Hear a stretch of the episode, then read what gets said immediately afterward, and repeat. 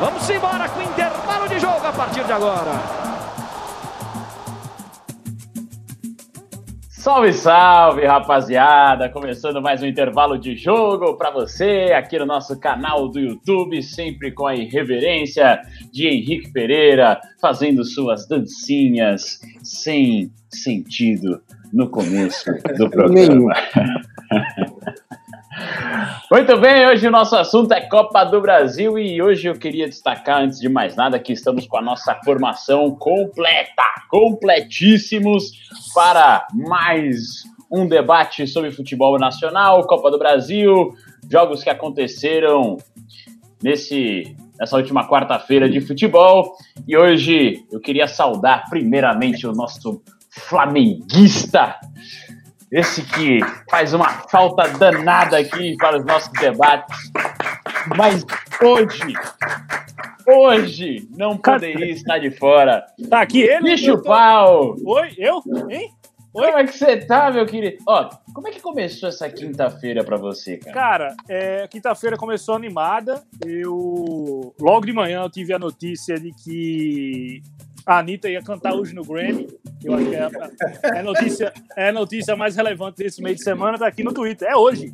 Grammy Latino 2020 tem show de Anitta e brasileiros indicados nas, nas principais categorias. Eu acho que esse é o assunto que deve permear nossa discussão aqui hoje. Eu acho que é o assunto relevante da semana para ser discutido.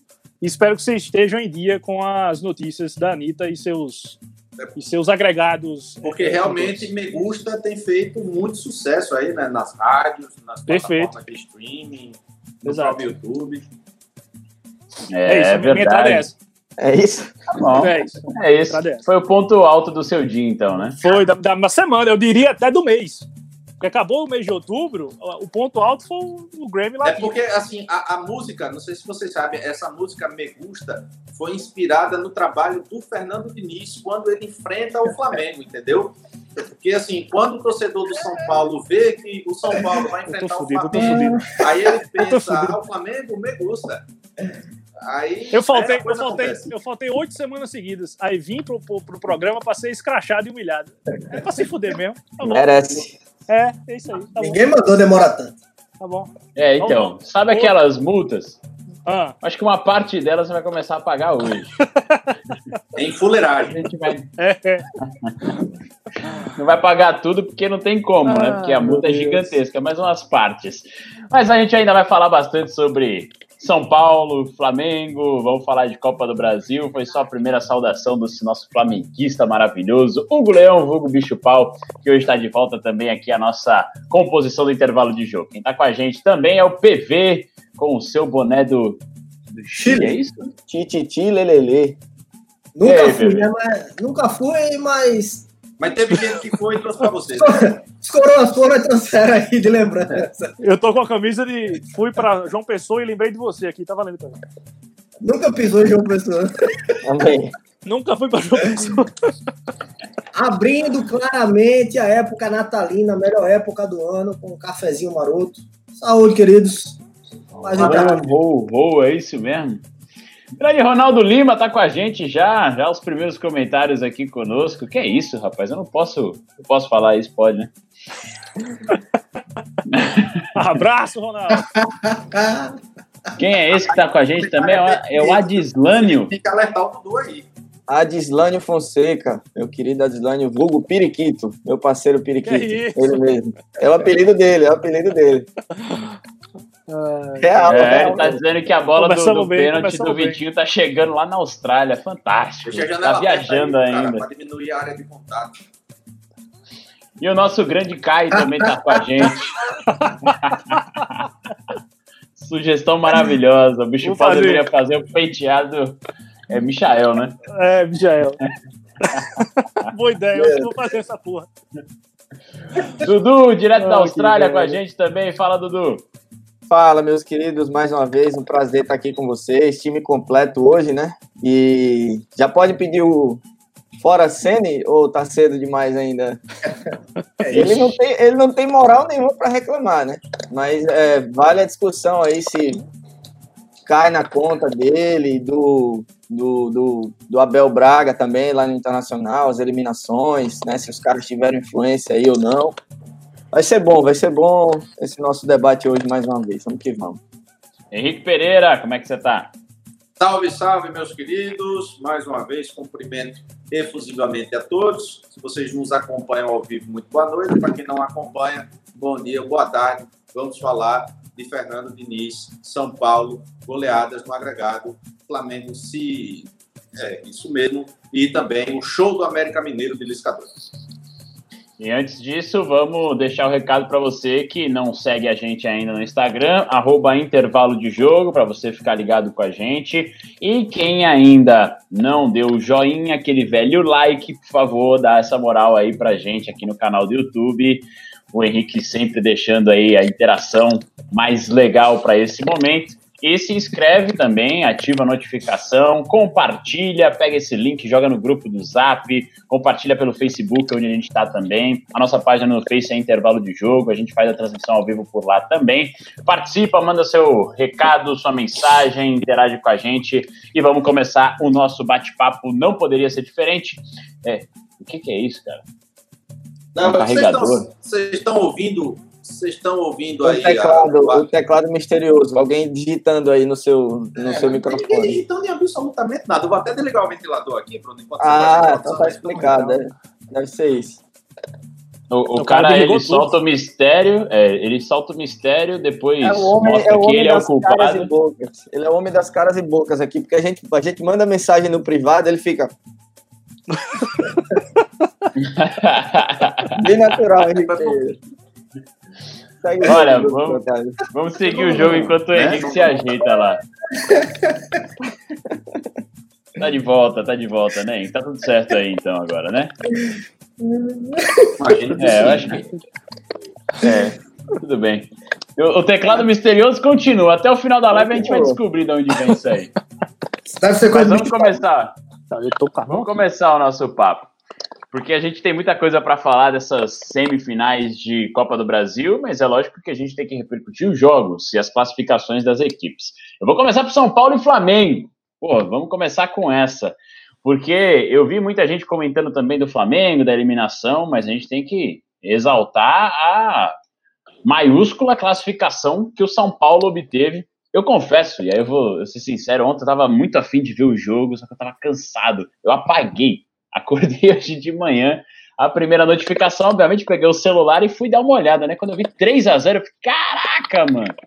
Soltei aquele velho sorrisinho legal, né? Começando bem com a notícia marota, né? Filha da puta. Eu já pulei da cama, né? Falei, caramba, olha só, rapaz. Que notícia ruim, olha, fico triste com a notícia dessa. Aí fui fazer minhas coisas, depois fui ver jogo, fui ver lance, gol. Mas me surpreendeu. O primeiro momento eu falei, caramba, 3 a 0 pro, pro São Paulo não é possível. Vocês esperavam algo mais também, uma competitividade maior do, do Flamengo.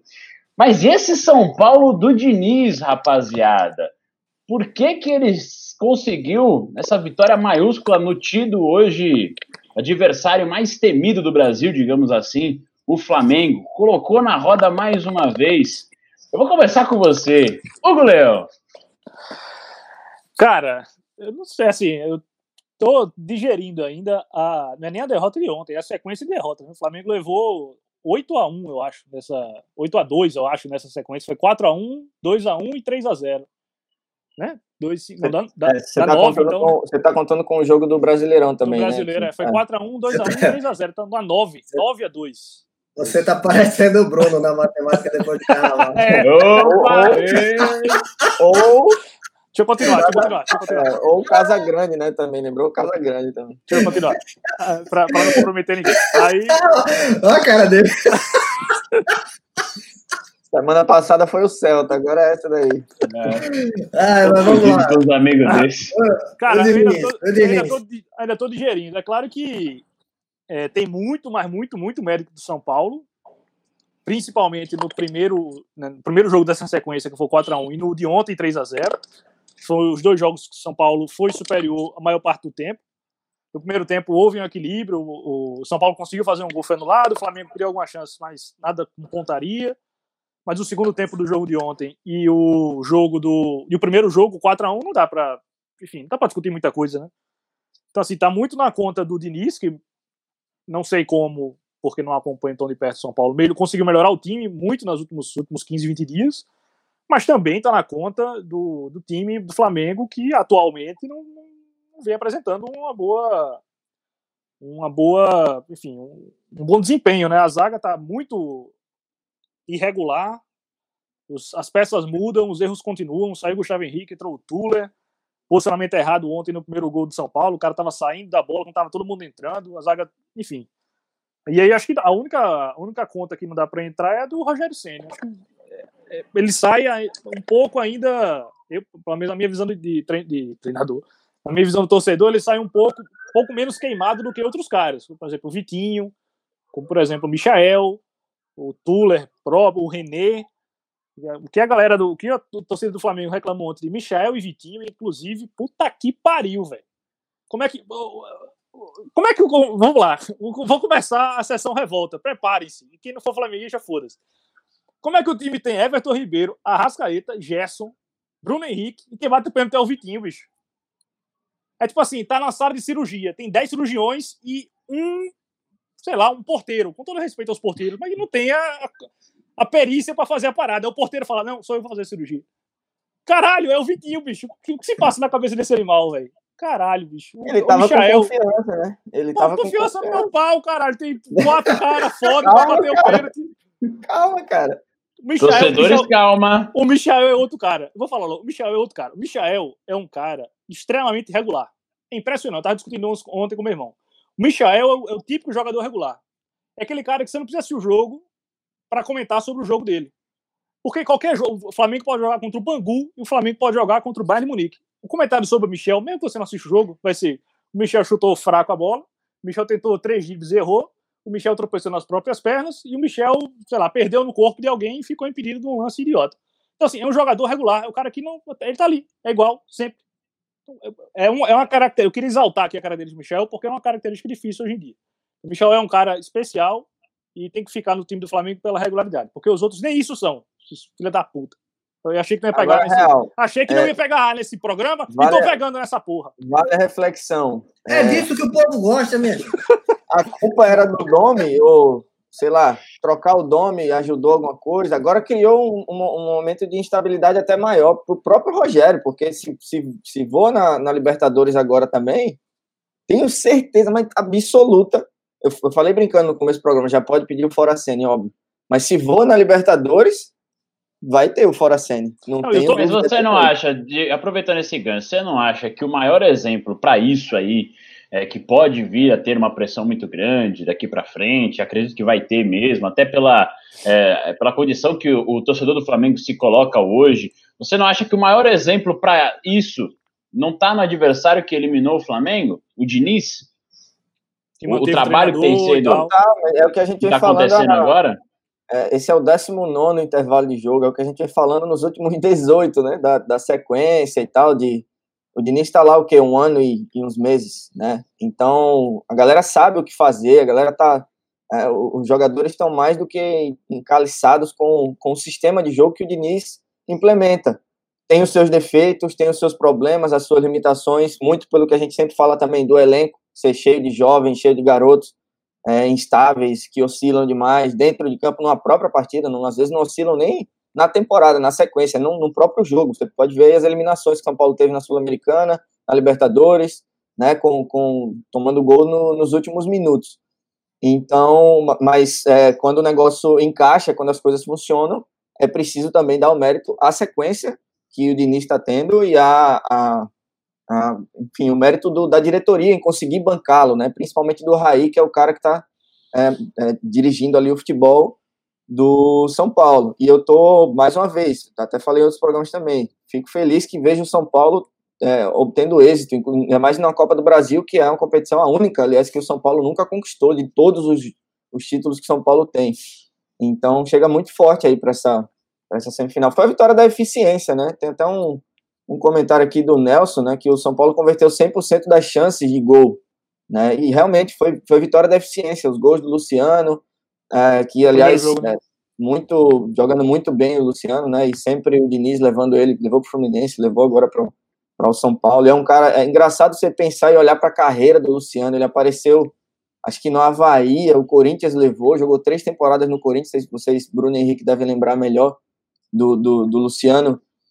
Teve as suas oscilações no Corinthians, mas foi parar lá no futebol espanhol e aí voltou. Assim, não teve passagens de.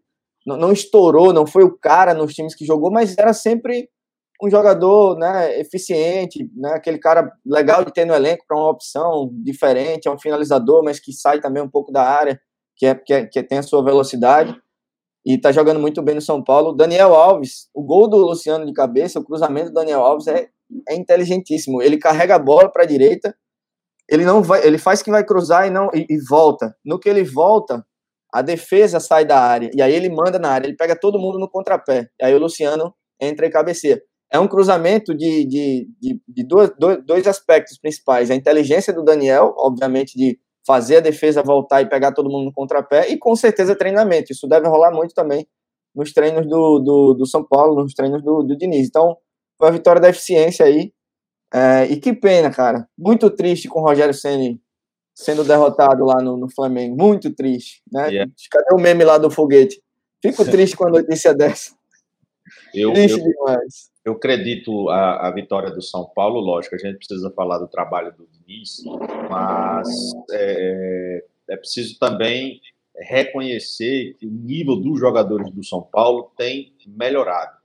É, você percebe que a maturidade tem chegado para alguns atletas que no início do trabalho dele talvez não tivessem entendido realmente qual seria a postura, qual seria a filosofia. E aqui eu destaco dois. Tá jogando o Gabriel Sara é uma barbaridade, é um cara muito voluntarioso, um cara que corre praticamente o campo todo. Você tem também o Igor Gomes, que está jogando muita bola.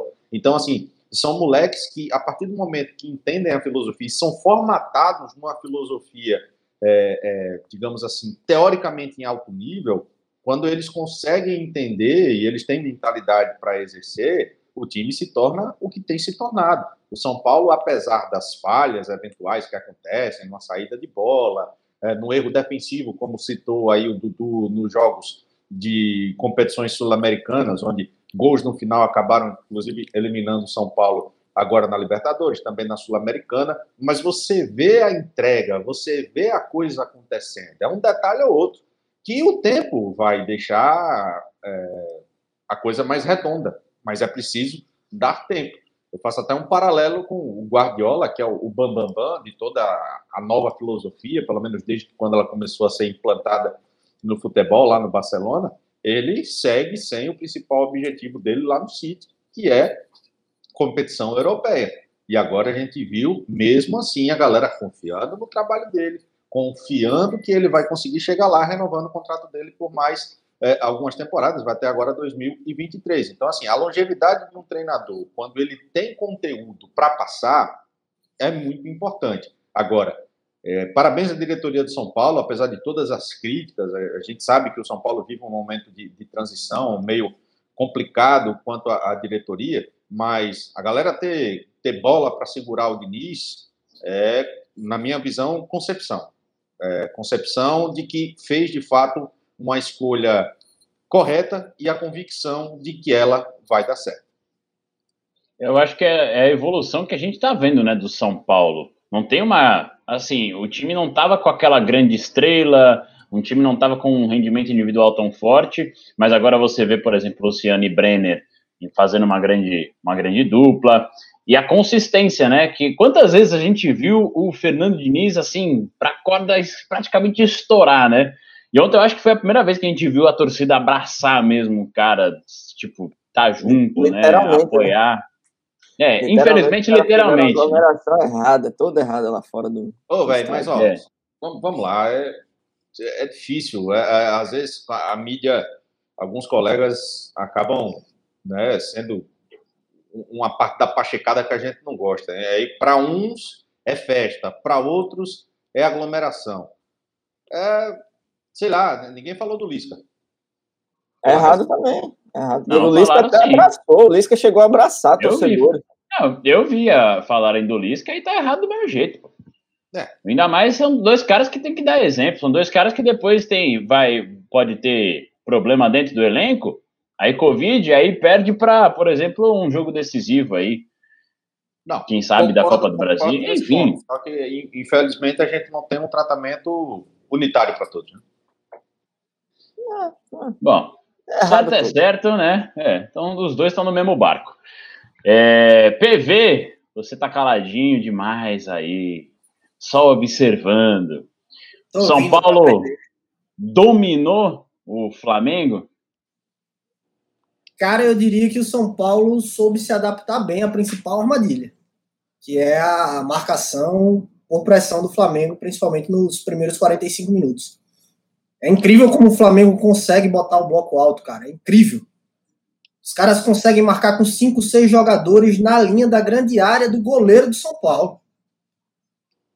Imagine isso. O cara tá batendo lá o tiro de meta, Daniel Alves pegando a bola dentro da área, tendo que arriscar um passe na vertical para tentar quebrar essa linha do Flamengo. Algumas vezes conseguir, outras vezes não, mas o São Paulo errou muito menos em relação ao jogo de ida. Quando os jogadores se afobaram, na hora da marcação perdiam a bola, e o, o Gabriel, o Bruno Henrique, enfim, vários atletas do Flamengo tiveram chances claras de gol que poderiam ser convertidas e fizeram falta, né? Como mostrou o agregado mas eu acho que é mérito completamente do treinador. O repórter, não lembro qual foi o repórter da Globo na transmissão, que por volta de 25 minutos do primeiro tempo, interrompeu o Kleber Machado e falou: Kleber, uma observação interessante aqui. O Flamengo está todo praticamente no campo de São Paulo para abafar a saída do tiro de meta. E o Fernando Diniz diz: não rifa, toca a bola como a gente treinou. Tá na marcação, mas joga como a gente treinou. E dificilmente o, o Volpe dava um chutão. O time tentava sair jogando, algumas vezes não conseguia, e aí, claro, jogava para lateral, enfim. Mas foi um time que soube é, jogar nessa armadilha que o Flamengo gosta de fazer, que é a marcação por pressão. E o fato do, do, do, do Flamengo que tem me chamado a atenção é que no segundo tempo o time está perdendo perna.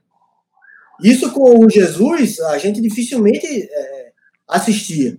E o elenco era mais curto. Né? É, o Flamengo, é, exatamente, o elenco era mais curto. Esse ano fizeram mais contratações, é, rechearam as opções de treinador. Ano passado o Flamengo jogava uns 95 minutos de acréscimo é, é, bem em cima.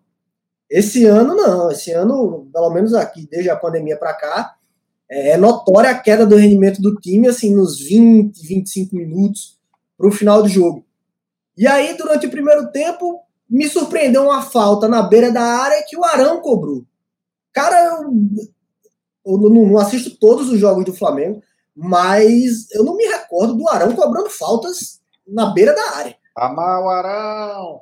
Ele jogou no Botafogo, você acompanhou bem ele. Acho que ele nunca bateu no falta lá também. No, no Botafogo, nem ele nunca bateu falta e nem o Vitinho nunca bateu pênalti. Que eu me lembro. ah, e, Mas... e, e, ironicamente, não, no Flamengo ele já bateu. Ironicamente, com o Rogério Senni no comando, né? Que, pô, entende demais disso, né? É. Cara, então eu me surpreendi ali. Eu digo, pô, pro Arão bater falta, é porque o negócio tá. Acredito que seja a segunda ou a terceira opção de, de, de batedor, não a primeira, né? Mas, enfim. Teve esse lance, o São Paulo conseguiu chegar numa jogada de contra-ataque no primeiro tempo. O chute foi em cima do, do Diego. E aí, no segundo tempo, quando já volta, já abre o placar. Então aquilo mostra muito do que é o time do Flamengo agora. Qual é o momento do time do Flamengo? Primeiro, lesões. É um time que está sofrendo com lesão, é um time que está sendo afetado por convocação. O Everton Ribeiro não começou jogando, porque jogou pela, pela seleção brasileira nas eliminatórias. É um time que ganhou quase tudo ano passado e esse ano está mostrando que não está na mesma vibe, na mesma sintonia. Pode-se dizer que, que é salto alto de alguns jogadores. Fica a questão aí de quem acompanha muito mais o Flamengo em detalhe em, em relação a, a, rendimento. Eu não acredito que seja apenas coincidência. É, caiu de fato o rendimento de algumas peças, perdeu o Rafinha na lateral direita, um cara que a gente sabe que era líder de, de grupo, que tinha sua qualidade, mas num conjunto geral, o Rogério tenta fazer o Flamengo jogar a lá Jesus, mas sofrendo com as peças de desfalques por lesão e por convocação, e também me chama a atenção é, essa falha defensiva seguida do clube. Então, são jogos atrás de jogos que o Flamengo tem levado gol atrás de gol, pô. Levando já testou todo mundo, né? Três na Copa do Brasil. É, faz rodízio. Faz rodízio no gol, faz rodízio na zaga, faz rodízio no meio, na lateral. Já foi René, já foi Mateuzinho, Isla, Felipe Luiz, e assim, o time toma gol. Tá precisando de uma reza aí, né? Então, tá, tá precisando ajustar. Tá? A reza com certeza não rola. Ah, porque, pô, esses caras jogam bola, a gente sabe que jogam. Sim, sim, sim. Mas de fato é uma coisa a se observar. Tá todo mundo errando. Porra, é essa, né? Torcedor Mas o, o que o PV fala da pressão lá o tempo inteiro, o São Paulo também faz, talvez não com a mesma intensidade que o Flamengo faz, que chama realmente atenção, mas faz, tanto que fez gol. Né? Na primeira partida com o Brenner, roubando a bola do Hugo, e ontem com o Pablo, roubando a bola do Arão. Né? Não, não, vou dizer que foi roubando a bola, né? O Arão errou o passe. O, ô, Dudu, essa, essa, a marcação dos dois times é, é interessante de analisar o seguinte. O Flamengo, quando sai jogando no tiro de meta, o São Paulo adianta as peças. O Flamengo tem uma facilidade maior em sair jogando. Até porque, se ocasionalmente ele, ele rifar a bola em última opção, o time automaticamente levanta o bloco de marcação de imediato, os caras vão para cima, obrigando que o São Paulo volte a bola para o goleiro. E aí já se restabelece o padrão de marcação do Flamengo quando o adversário tá com a bola no pé, que é o de pressionar lá na área adversária para roubar a bola no erro de passe. Então, o São Paulo teve muito mérito, conseguiu fazer gols com isso, mas é o, o que eu estou tentando ilustrar é a facilidade que o Flamengo ainda tem. Eu não sei até quando vai ter esse estilo de jogo que o Jesus implementou, o Flamengo ainda tem, mas mostra claros sinais de deficiência em alguns setores, seja o defensivo, seja o time completo, a equipe não rendendo o que já rendeu. E aí nós não sabemos se é o tal do salto alto, a tal da fase que o cara voltou de lesão ou não, mas o Rogério Ceni vai ter um, uma bronca legal aí para resolver, porque é muita grana em jogo. É o time que, na minha opinião, tem o melhor. Pode não ter o melhor elenco, mas tem, de longe, o melhor time do Brasil. E cair do jeito que caiu, perdendo Lailô, é complicado. Tomando de três ainda mais. Lailô, não faz tempo que eu não ouço essa expressão Lailô. Joguei Só aproveitando esse gancho, como é que você diria aí na Austrália Lailô? É. Lailô? here and there. Ah, não, é, não é a mesma não coisa, é, tá vendo? É. Mas ó, só, só, uma coisa, aí dentro. Só uma coisa, é legal ver essa, essa parada do, da pressão lá em bloco alto, não sei o quê, porque é uma tendência real do futebol, né, dito moderno aí, que surgiu lá com, com, os, com os treinadores alemãos, com o Klopp fazendo isso no Liverpool, até antes ele fazia já no Borussia, né, o, o treinador lá do, do RB Leipzig também faz muito isso, que lá eles chamam de James Pressing, a gente chama só de pressão. Em, em bloco alto o Henrique odeia, né? O Henrique Não. odeia até, até o bloco alto também. Não, é, mas que você corrigir lá a falinha de concordância. De qual? Fala, repete. Eu, não, eu passei. Eu falei o quê? Alemãos. Alemãos. Como é? Os alemãos. Os alemãos. E eu falei o quê? Como é?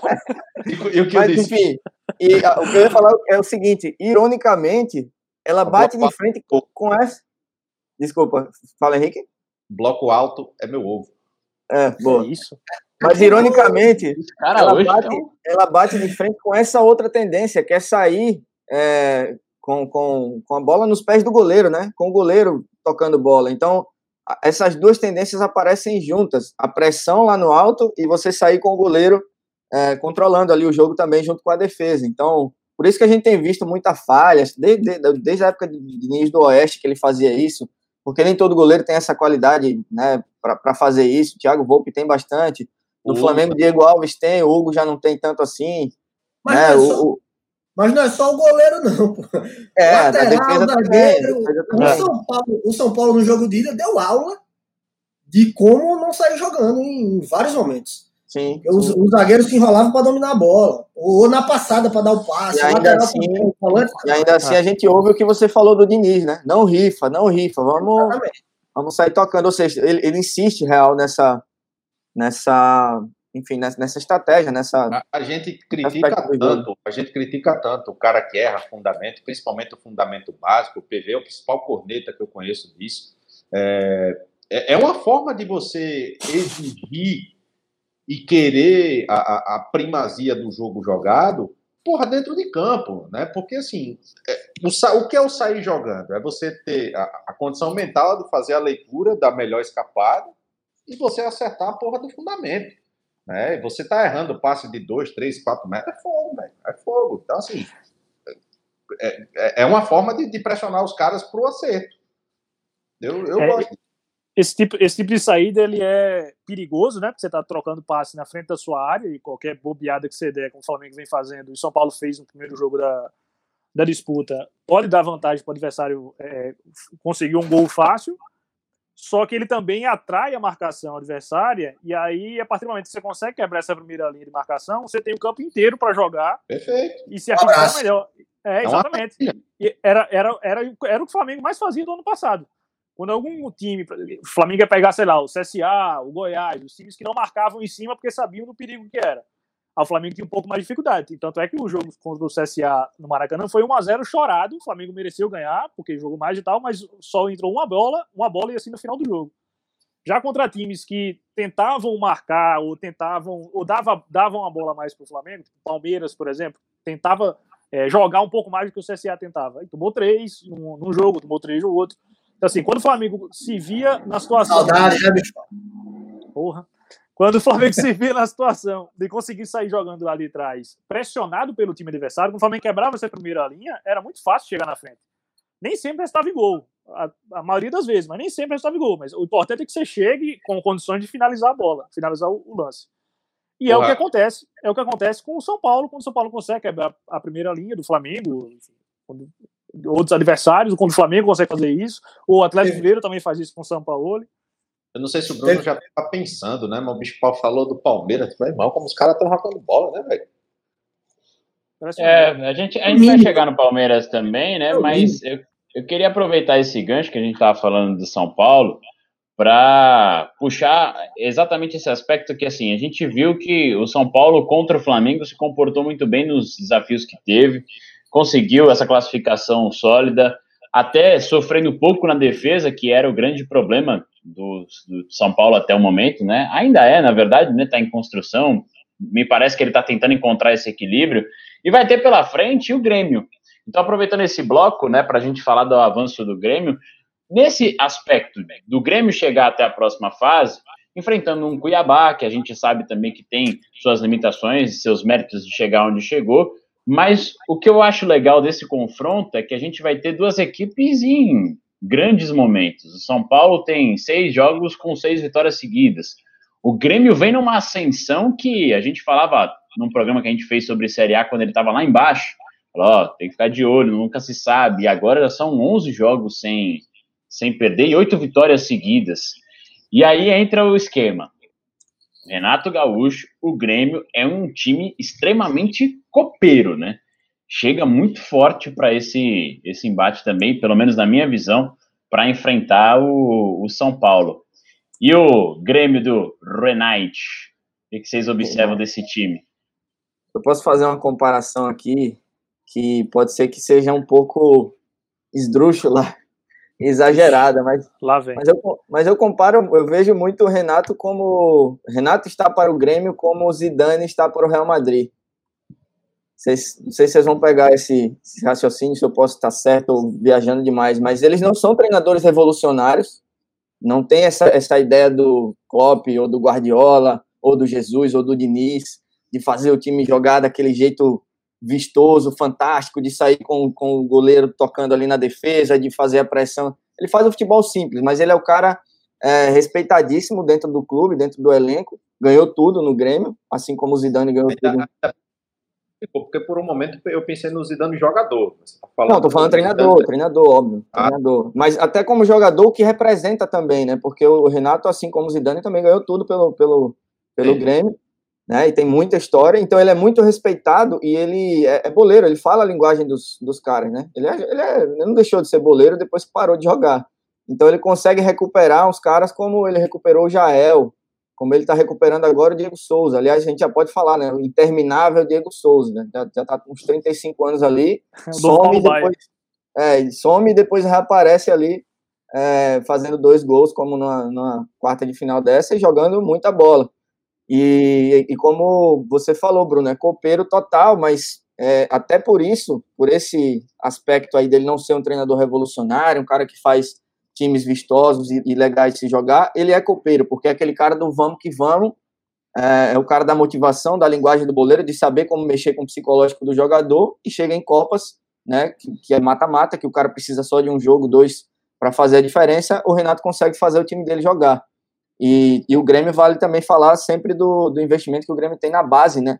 Sempre, sempre surgindo bons jogadores. Eu não vou citar o Luan em respeito aos corintianos, mas ah. acabei já citando. mas tem, pô, Cebolinha apareceu lá, foi, foi um catado que eles acharam lá no Fortaleza, mas também veio para a base do Grêmio. Agora tem o PP, Matheus Henrique, é, aparecendo é, também. Jean-Pierre. Jean-Pierre, cracaço de bola, assim, tem muito potencial o jogador. E, e, é um exemplo de como vale a pena o, o investimento na categoria de base. E cresceu, sempre cresce na hora certa, né? O Grêmio parece do, do, Renato Gaúcho, mas sempre nas Copas. Eu acho que ele não vai nunca no Grêmio realmente disputar para ganhar um campeonato brasileiro por, ser esse, por ter essa limitação ali. É, mas né, do jeito que tá, os caras lá no Grêmio estão achando legal. Mas acho que o prazo de validade dele está acabando. Não sei se ele fica para a próxima temporada, caso ele não realmente não consiga brigar pelo título brasileiro. Hein? É mesmo, rapaz? Eu tô achando que ele foi bancado lá mesmo. Mas você lembra todo... que há pouco tempo ele estava sendo questionado, né? Se falava na continuidade dele ou não, né? Cara, mas aí... É, mas agora, olha aí.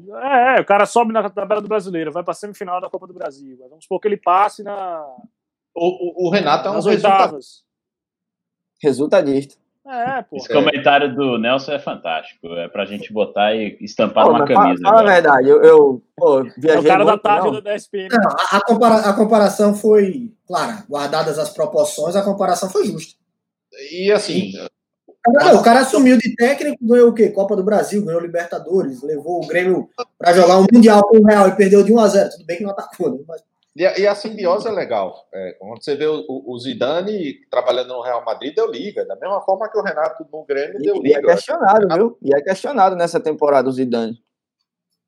É, é, mas também porque os caras sempre têm grandes expectativas, né? O Real Madrid não tem entregue muita coisa. Mas enfim, voltando para nossa realidade, o Renato é um resultadista e em competições assim, de tiro curto, de mata-mata, a tendência dele é crescer eu, a, a, experiência que o time do Grêmio tem, misturado com essa juventude, a forma como o Renato trabalha, é, sem sombra de dúvida, um diferencial, ao menos na minha opinião. Vai ser interessante acompanhar esse duelo da, da filosofia de Nice com essa filosofia do Renato nessa semifinal. Acredito que vai ser, para mim, sinceramente, é uma final antecipada. Para mim, o, o campeão sai dessa chave. Lembrem. Quem passa? Oi? Quem Pode falar, PV. Lembrem do jogão que foi o Fluminense do Diniz contra o Grêmio do Renato ano passado. Ou foi ano retrasado? 5x4 para o Fluminense. Isso. Se o Renato for de peito aberto, que eu acredito que não vai acontecer, porque é Copa, né? Naquela época foi Brasileirão. É... Pode ser que aconteça aquele Grêmio Palmeiras, eu acho que foi Copa do Brasil, que o Grêmio. O Palmeiras estava, apareceu como favorito, mas o Grêmio foi lá e, e tirou o Palmeiras. Eu acho que vai ser um, um grande teste para o Fernando Diniz, o que esse Grêmio pode apresentar, porque o, o, Renato, além de tudo, ele é um grande estrategista. Ele não, ele não faz questão de, de, de que o time jogue o melhor futebol do mundo num resultado como esse. Chegar numa final é muito mais importante segurando o resultado e sendo copeiro como o Grêmio tradicionalmente sempre foi. Você vai ser pau aí para apostar, hein? Essa aí tá. Eu também acho. Eu, eu, também acho que é uma final antecipada, mais pela entre aspas, aí, fraqueza do outro lado. Não, eu, não, eu não acho que seja final antecipado. O Henrique falou, pô. ah, tá. Mas tá Calma aí. Se acalma. Flamengo... Ei, o Flamengo já. Palmeiras, apesar da do Palmeiras, eu acredito que tanto a filosofia do Diniz quanto esse, esse misto de experiência e juventude que tem o Grêmio, mais o fator Renato Gaúcho, os credenciam como favoritaços para essa Copa do Brasil. E Arnaldo Ribeiro, aí é. Não, sério mesmo, sério mesmo. Para mim, eles são muito mais favoritos que os outros. Tudo pode acontecer. Acredito que eles têm mais a mostrar. O Bruno perguntou, eu ouvi, né? Quem passa? Eu, sinceramente, acho que o Grêmio passa, mas eu torço muito por um título do Fernando Diniz, por mais que ele esteja comandando São Paulo. Pode eu, falar, bicho. Eu acho que quem passa é o Grêmio. Eu quero que o São Paulo vá pra puta que pariu. Não, brincadeira. Eu acho que, eu acho que o Grêmio passa. acho que o Grêmio passa. E acho que do outro lado o Palmeiras passa. Apesar do Lisca fazer um trabalho consistente, é difícil você, é, enfim, colocar o favoritismo ou a, a, projeção de passar no, no América Mineiro. Acho que o Palmeiras passa. E entre esses dois clubes, eu acho que o, o Grêmio está mais calejado, principalmente por conta do Renato, tudo isso que o Henrique falou, da, da juventude mesclada com a experiência em Copas, eu acho que o Grêmio leva. É, vai ser interessante isso aí, Dudu. Eu, eu vou de São Paulo aí. Eu acho que o São Paulo passa. Eu, eu tenho. Eu tô vendo no São Paulo muita gana, sabe, de, de ganhar alguma coisa. O Diniz ele é louco na beira do gramado. Inclusive, ele não era tão louco assim na, há, há pouco tempo atrás. Ele tem ficado cada vez mais louco e ele é psicólogo. é totalmente irônico, mas você vê, é, é, é, é, é muito engraçado ver ele na beira do campo. Ontem eu vi uma cena dele orientando, o jogo estava parado, ele foi orientar o Brenner, ele deu um pulo para dentro do campo para mostrar ao Brenner como é que ele tem que se posicionar. O Brenner puxou ele, você está maluco, professor, sai daqui e tal.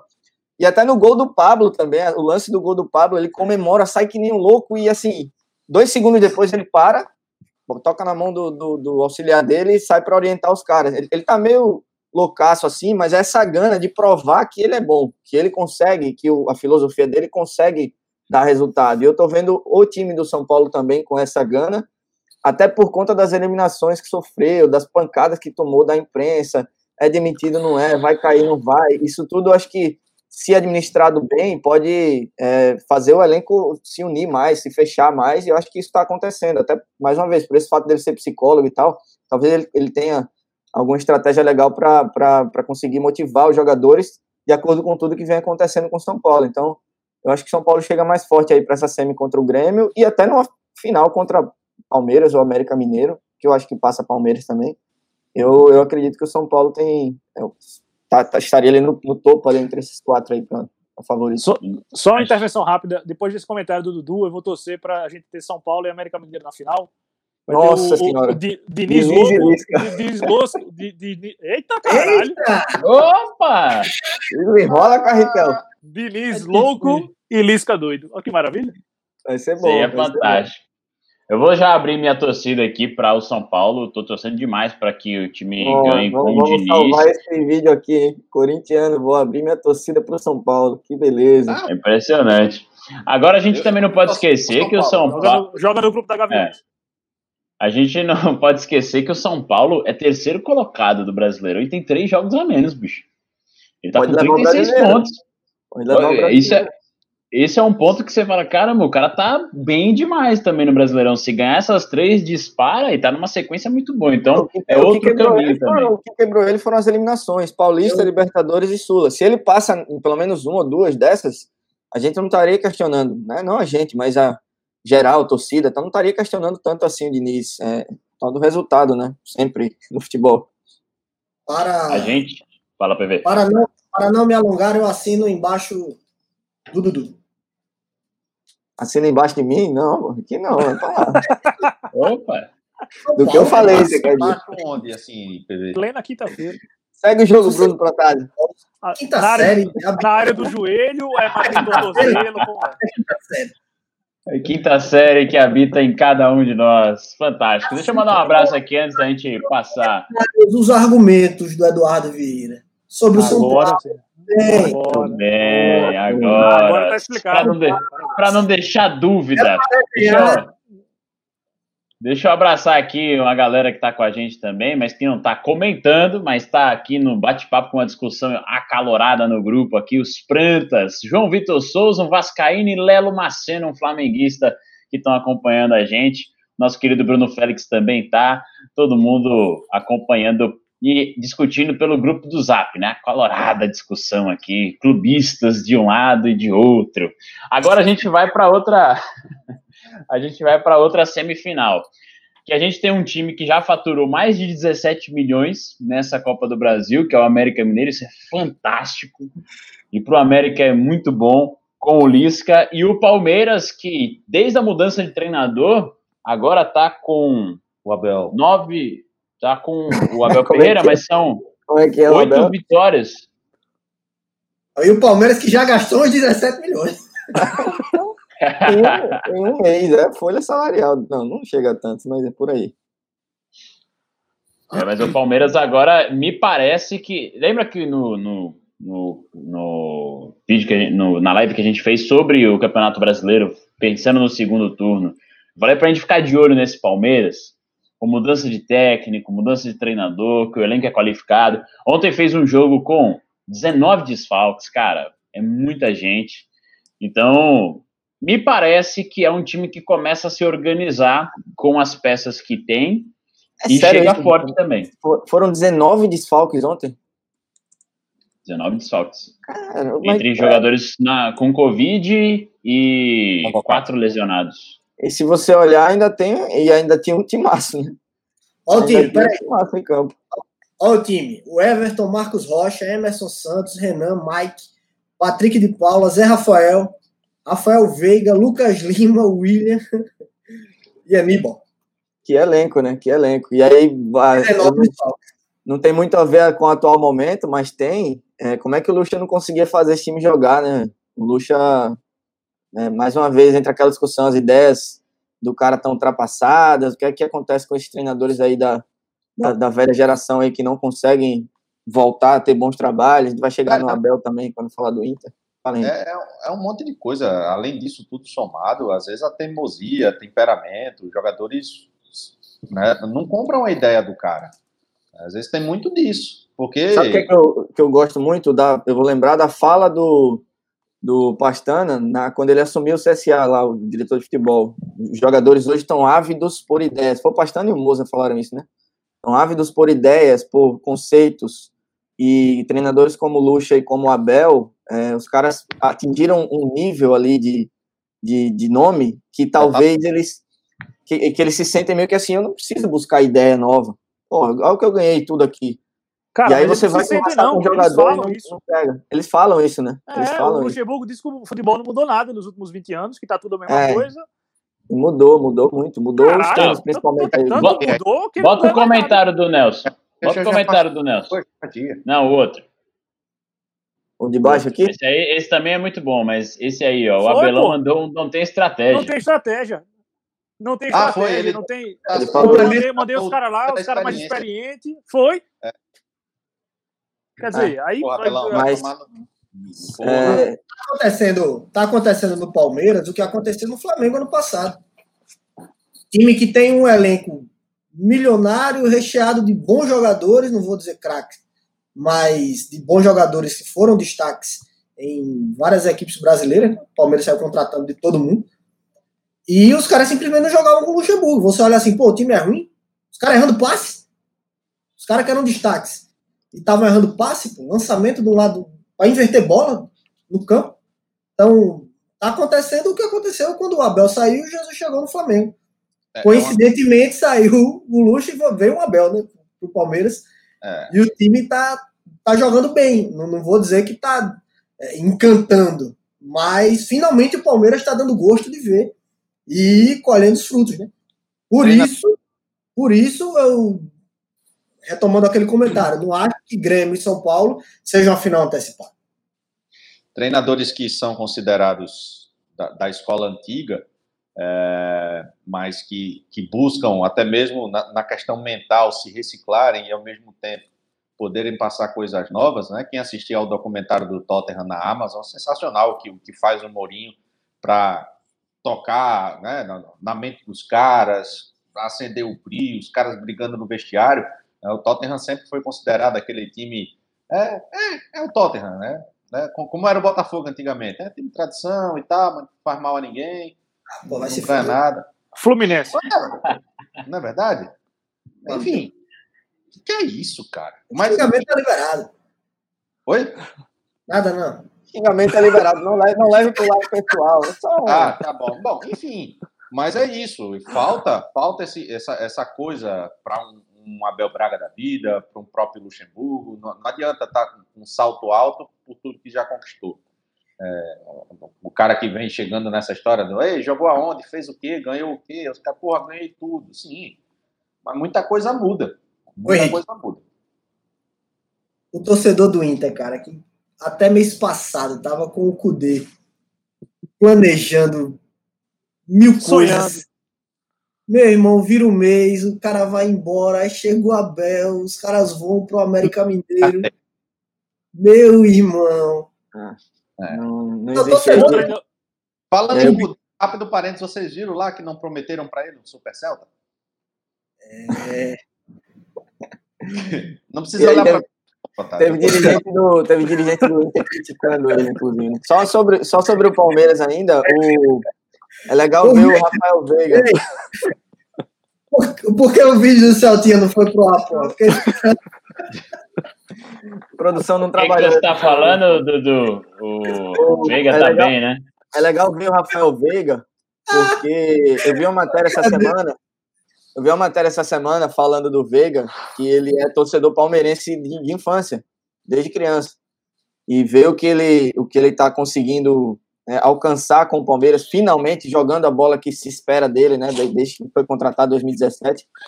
É, é legal porque acho que todo mundo aqui sonhou um dia, né? Jogar pelo seu time do coração e, e- e conseguir jogar bem, como ele está fazendo. Então, e o gol que ele fez de letra ontem foi fantástico, foi sensacional. Né? O cruzamento veio da esquerda e ele, muito rápido ali, deu aquele tapinha de letra ali, um golaço. Tá jogando muita bola, Rafael Veiga.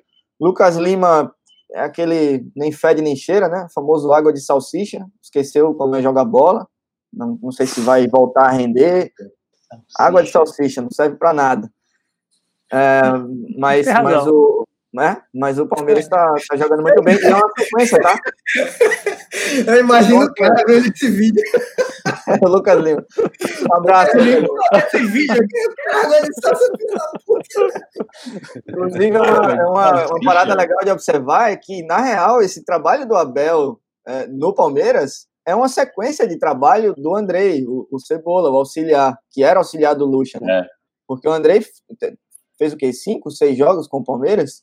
E assim que, a- que, que assumiu, mudou ali a, a cara do Palmeiras de acordo com o que ele conhece. E aí a gente comentou em outros programas, né, de auxiliares que terminam dando certo, porque tão, tem uma sequência de trabalho. Os caras trabalham lá há anos, conhecem os jogadores, sabem como tirar o melhor do Rafael Veiga, sabe como tirar alguma coisa a mais do Lucas Lima, do Luiz Adriano, do, de qualquer outro jogador que tá, tá jogando bem agora depois da saída do Lucha. O Abel chegou e disse: não, só vou dar sequência Todo aqui no mundo. trabalho que o André tá fazendo aqui. E aí credencia demais o Palmeiras para esse momento. Acho que vai enfrentar um América que chega no embalo. A gente não pode descredenciar a campanha do América. Como eu já disse, vem acumulando classificações diante de Corinthians, agora do Inter. É meio que dramático porque toma um gol no último minuto, mas se você for observar um time que tem é, nos resultados recentes não tem sido tão não tem sido tão bons assim, tá três jogos sem vencer na Série B, mas tem se consolidado no G4 desde sempre, um time que vem com uma sequência assim. É um- é um E agora chega embalado. resultados, né? E que está jogando É. a vida numa competição que rende milhões e que dá projeção. Então, é, é um cenário legal também. Tem que dar parabéns ao América, como tem que dar parabéns ao Cuiabá, que chegou onde chegou, né? apesar da derrota para o Grêmio. E tem que parabenizar também o Ceará. O Ceará fez uma campanha muito legal, muito sólida até chegar onde chegou. Né? Soube mostrar um poder de reação, apesar de tardio, interessante contra o próprio Palmeiras. É, e, enfim, são equipes que, que chegaram longe dentro da competição, que merecem também essas ressalvas, mostrando que se conseguir uma organização, mesmo que mínima, para que se seja competitivo, dá para galgar coisas maiores dentro do cenário brasileiro.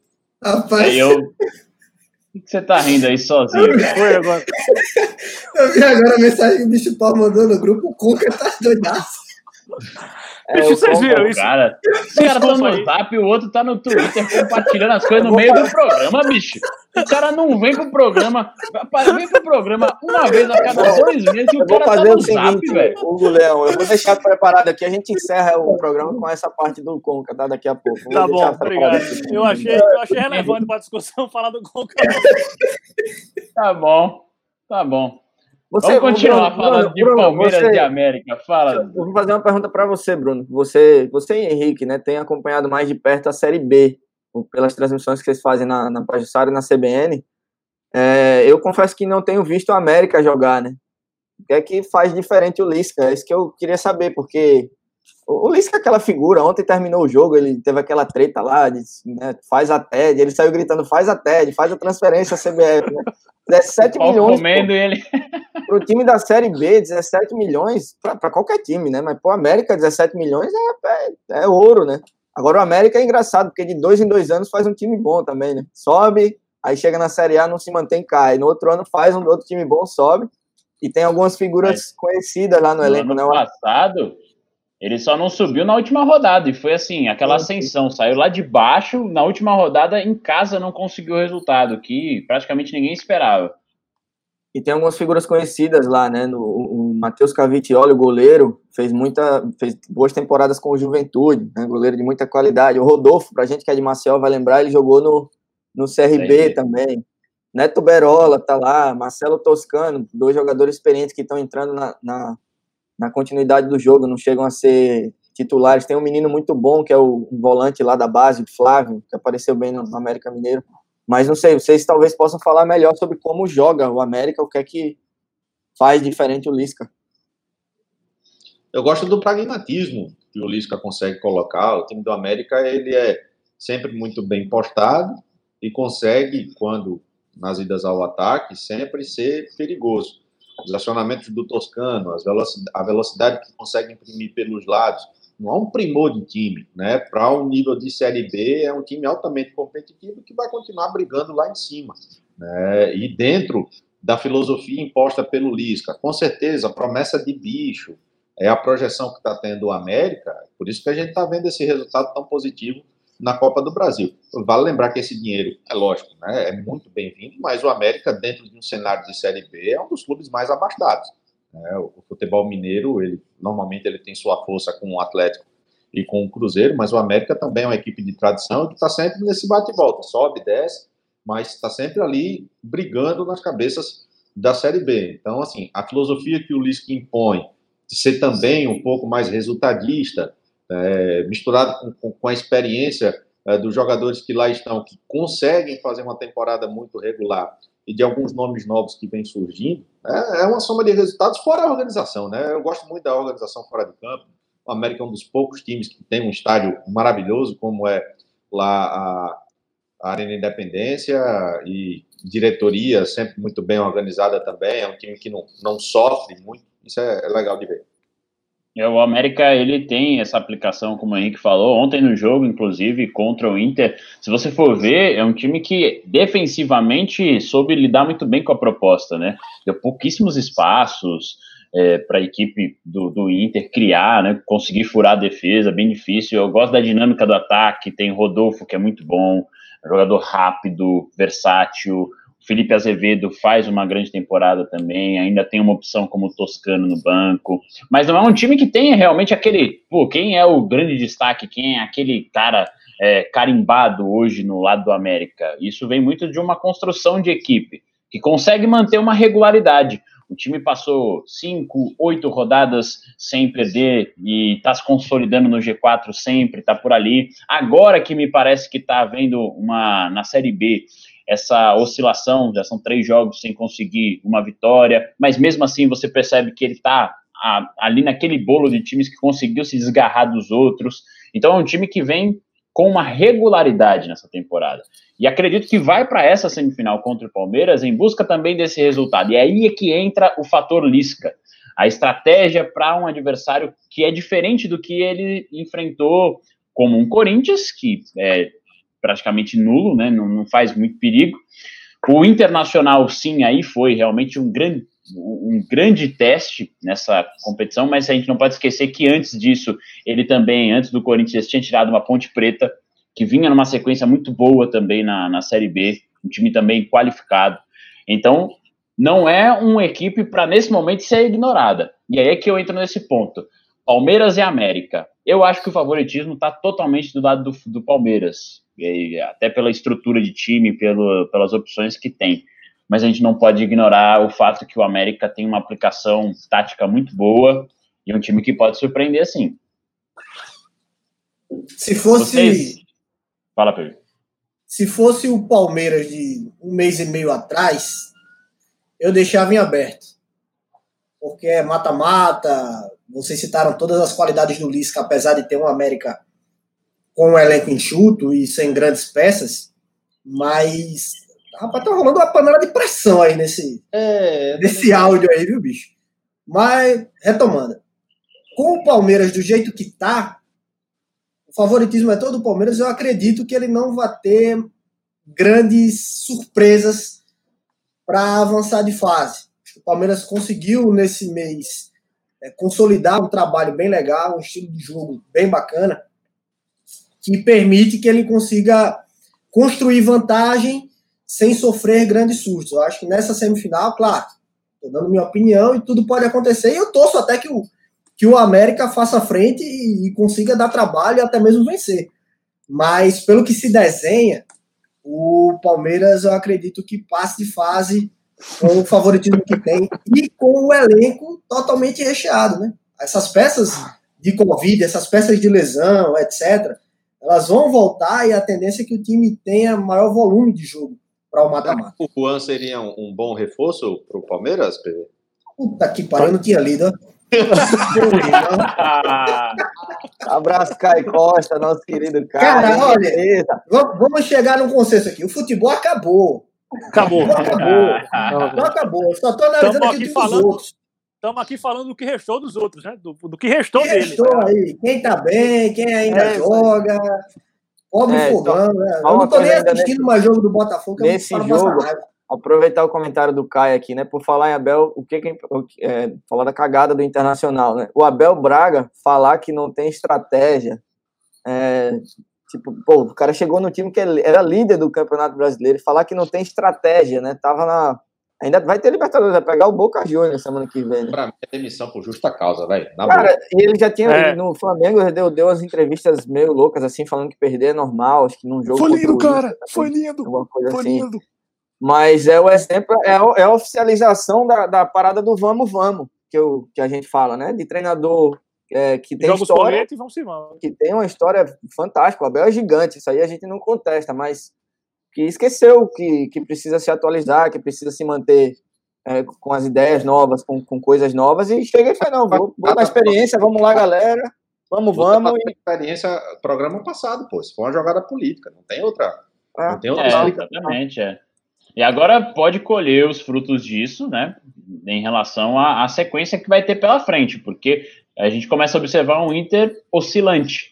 E o Abel pode não ser o cara hoje, pelos trabalhos recentes, não é, mas pela história que tem no futebol, a gente precisa lembrar disso, pode ainda ter condições. É muito pouco, é pouquíssimo tempo para falar em relação a, a, ao estilo que o, Adel, o Abel está adotando o internacional. Ele tem uma semana de trabalho, né? Então é pouco ainda para você observar. O problema é a fala, né? É, é o conceito.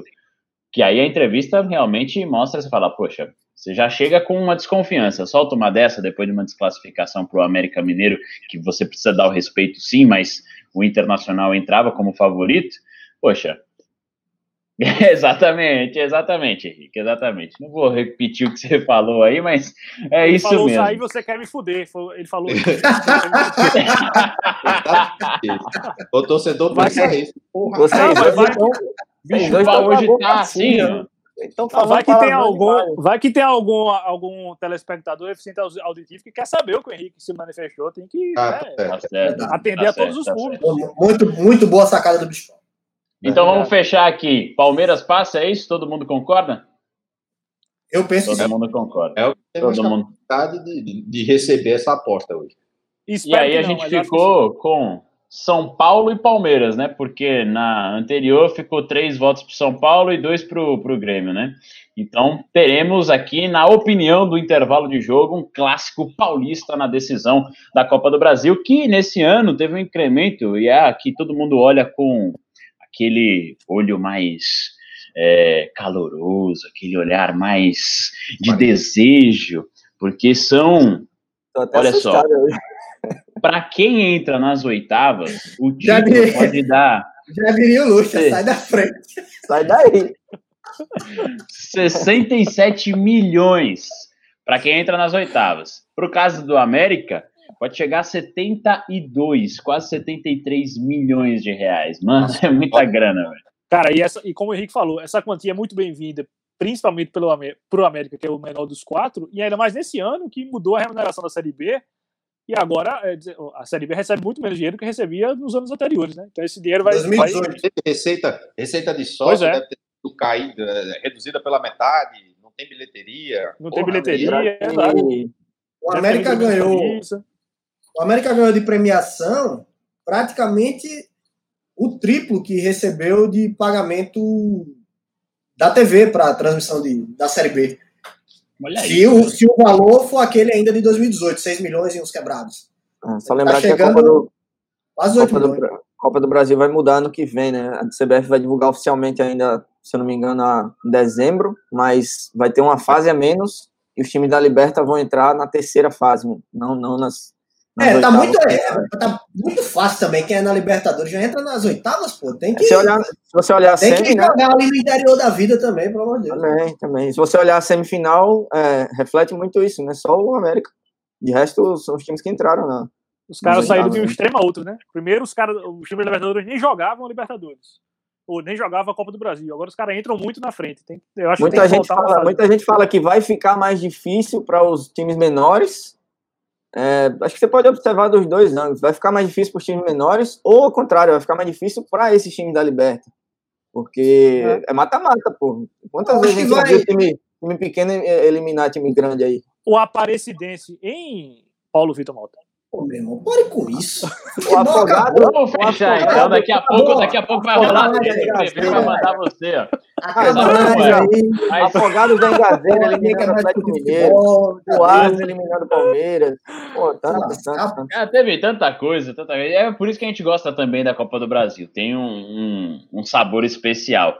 A gente está chegando no nosso fim de bate-papo de hoje, tema de Copa do Brasil, ânimos acalorados de Cadê torcedores de um lado do outro. É, solta o vídeo do Conca, eu não, não é vídeo. também. Não é vídeo, é só uma fotozinha do. É uma foto. O Conca tá piroca post... na cabeça, velho. Que isso? Ele postou isso uma é foto vida, no Twitter. Transando ele... todo dia. Acordar pelado com você do lado e o cara mexendo no Tinder. Velho, o que aconteceu é uma música, bicho? Isso aqui é uma música, é um funk, né? Isso que é vida, não vou cantar.